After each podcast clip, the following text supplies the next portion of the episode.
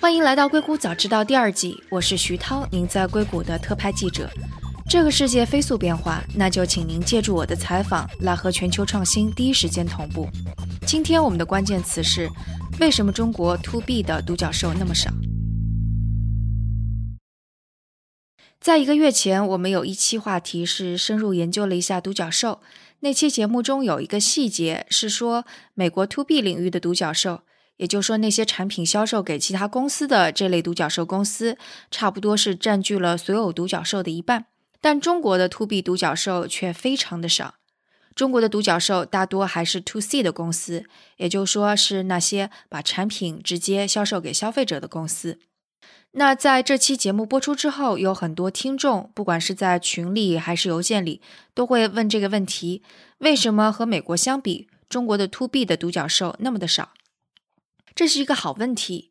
其实，在之前的闲谈或者访谈中，我和嘉宾们时不时也会聊到这个问题。不同人给出的视角也都不太一样。那在这期节目中，我就将他们的观点汇集到这里，看看是否能够解答大家的疑问。第一个观点来自于 Howie，他就是做独角兽观察那期节目的嘉宾，他是硅谷 To B 领域的连续创业者和投资人。他是这么说的。我觉得中国 to C 成长的快，应该说 to C 成长的更快，是因为有人口红利。要人口红利反映到企业服务里面，这需要一定时间。首先，企业服务本来就是一个，不管是在美国还是在中国，都是一个需要更长时间才能成长起来的。那中国过去五年或者说十年人口红利，如果说要反映更快的、更直接的反应，可能是在 to C 里面，所以只能说 to C 的成长的更加快。To B 里面，我觉得牵涉到几点。第一个，当人口红利消失或者说减缓的时候，To B 必然会起来。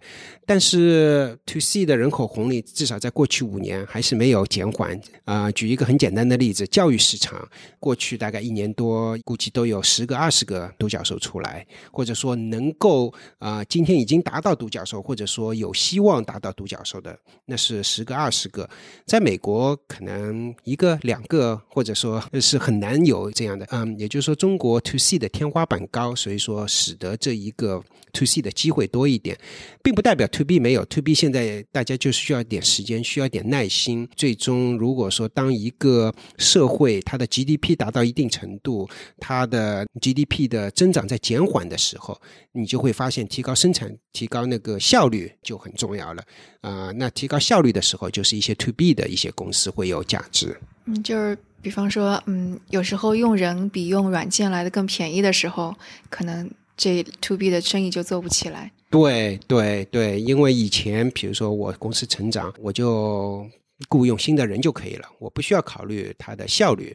但是今天，呃，中国尤其是白领越来越贵。啊，在这个时候，怎么管好这些白领？怎么去呃让这些白领能够产生的价值更加多？啊，这是可能是对老板就就越来越提上日程了。十年前可能无所谓，反正反正我需要的时候我就去呃雇佣更多的白领。啊，那中国今天白领其实工资水平各方面其实已经是提高很多了，但中国目前蓝领这方面跟美国差距还是比较大一点。所以说，我是觉得 to B 这一块也是在慢慢慢。起来，嗯，但是我们要看到，如果要跟美国同样效果的，可能还是需要一段时间吧。比如说，我们提到那个白领跟蓝领，呃，中国有一个公司是做白领的很多那个 HR 软件，呃，北森。就是一家，如果说是放在十年前，你会觉得呃管理人才就手工去管理也可以，但是今天手工去管理可能就更加贵或者怎么样，就开始大家会去想到我用一些软件去去做一些测评管理这方面的工作。第二个观点来自于张璐和刘勇，张璐是 Fusion Fund 的合伙创始人，刘勇是硅谷投资超过十年的一位投资者。其实我们之前有一期节目是聊到了这个话题，但当时因为时间有限，所以这一段没有剪辑放出来。那现在这一段放在这里正合适。呃，我觉得中美市场还是非常不一样的。美国 to B 市场，这也是为什么我之前说我作为在硅谷一直投资的话，我投资科技创新主要是针对 to B 市场，是因为美国的大型的公司企业，它非常愿意去使用新技术，而且它的付费习惯啊、生态环境各方面都很成熟，它形成了一个很成熟的生态链。哪怕是一个三五个人做的一个新的公司，有一个比较不错的技术，技术可能还没那么稳定，一些大的公司，IBM 啊、Microsoft 也愿意用它的产品，然后过程中跟它进行互动，给反馈。公司产品成熟之后的话呢，大公司会签订很大的订单，所以它有一个相对成熟的这种生命周期增长的曲线。所以很多小的 to B 的企业，包括我投资的一些，可能在两三年之内收入从几十万可以涨到几百万、几千万，甚至上亿规模。但是中美市场可能是在这方面不一样的。那中国市场有没有这个成熟的？呃，像美国一样的生态呢，很可能还没有形成。我相信这方面可能刘勇总也更加了解。我来补充补充，这个可能我在国内投过几家还不错的、发展的很快的 to B 的公司啊。我跟这些 CEO 聊下来，他们给我的这个说法，我觉得还是蛮有信服力的。呃，如果是做一个 SaaS model 这样的 to B 公司的话呢，美国人相对来说，这个整整个这套 credit 的这个体系啊，包括互相信任的体系，就是说白了是个陌生人社会和熟人社会的问题吧。嗯。在中国的话，你能把你的 财务 HR 数据放在一个第三方的 SaaS 平台上吗？可能很多企业主不愿意。我觉得啊。这是一个很大的挑战，当然这是一个我们说是一个社会基础架构的一个问题。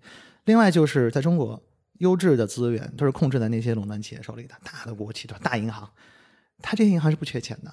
创业公司在 to B 领域里面怎么去颠覆大公司呢？就是说我可以给你节省成本，我能做出来这个性价比更高的产品。对不起，我们不 care 性价比，我就是要买这个牌子。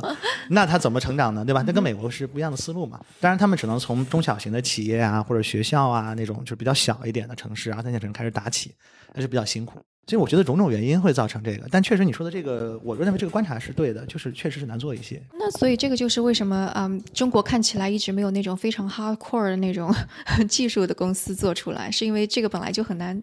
To B，嗯，是这样的，这个我觉得任何一个圈子它是就一个循环了，就是有好的顾客才会出来好的 business provider，对吧？才能出来好的投资人，这是一个倒过来的，不是说我们特别聪明去做投资，然后找了一个创业者做了一个产品卖给了一个公司，它不是这样，它是反过来走的。在中国，如果说它那个基础没有的话，就没有好的 entrepreneur，就 enterprise service 领域，也就不会有好的投资人。那反过来就是一个这个循环起来就很痛苦的一个循环。在美国正好是反过来。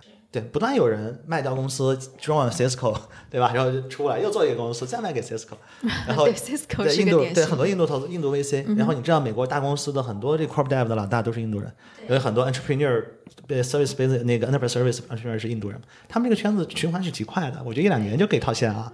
这是在硅谷一个大家都知道的一个，所以就你要想投这种企业，你就一定要公司里边找个印度人过来啊，给你做这个 partner 去投嘛，否则可能 partner 当中有印度人吗？哎，这开玩笑。但不管怎么说，就是 to B 的东西，就好像是他做一个工具，他们这个工具越做越精良。所以当他到了一定的高度的时候，你就可以期待会有高楼大厦出来了。以前用斧子的时候，你不可能建出来一帝国大厦嘛。现在有起重机，有什么各种机器出来了，你你相信肯定会有帝国大厦出来，你不知道在哪儿。但是这个 right timing。第三个观点来自于青谷资本的夏纯和张玉庆。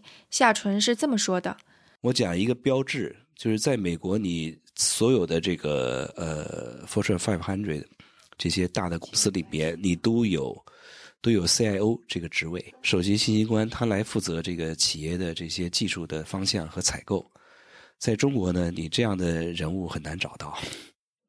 那最后你可能还是要找到一个企业，比如说一个央企、一个国企的老大、董事长。或者呢，是一个私人企业达到一定级别，仍然是要找老大去说的。张余庆做了这样的补充。对，我就我我我是同意的哈，小陈刚才讲的，嗯，我就就补充一点，就是可能要从这个比例市场大小对吧来来说，那可能就是像国企啊、央企啊这些企业。占的比例跟美国这边是相差挺大的。那那像是周末刚刚说是微软拿了政府一个什么十四个亿的什么一个订单什么，所以美国也是有政府采购，但是在总的盘子里头占的比例还我觉得是比较小的。中国比例可能不太一样，所以这个整个的销售的渠道和什么就不一样，至少是说非常非常的漫长。或者说中国的靠靠那个技术起家的一些创业者，没有呃关系比较弱的，可能不仅是销售周期长，他他永远可能也卖不进去。所以这些因素造成了，就是说整个的 to B 市场，就说是它的规模和那个 scalability 销售比较漫长，和比美国要小很多。所以这是这也是一有一些小小的，有些地方是有成功了，但是就是在跟那个美国相比来说要小很多，这是很多因素吧，这是其中一条。对我，我讲国企啊或者央企这些我能够理解，但是中国其实除了国企、央企之外，也有大量的私营企业。那私营企业你要看私营企业非常多的企业呢，它。嗯，因为企业就是说做的还不错的哈，这个发展的还比较快的，还是很多集中在这个制造业这个大的领域。作为一个世界工厂，那制造业它自身它本身的这个 margin 它的营收营收就很低，就利润率就很低，很多公司就是在零利润的状态下往前往前推进的，就是就是就挣扎着在在那么生存。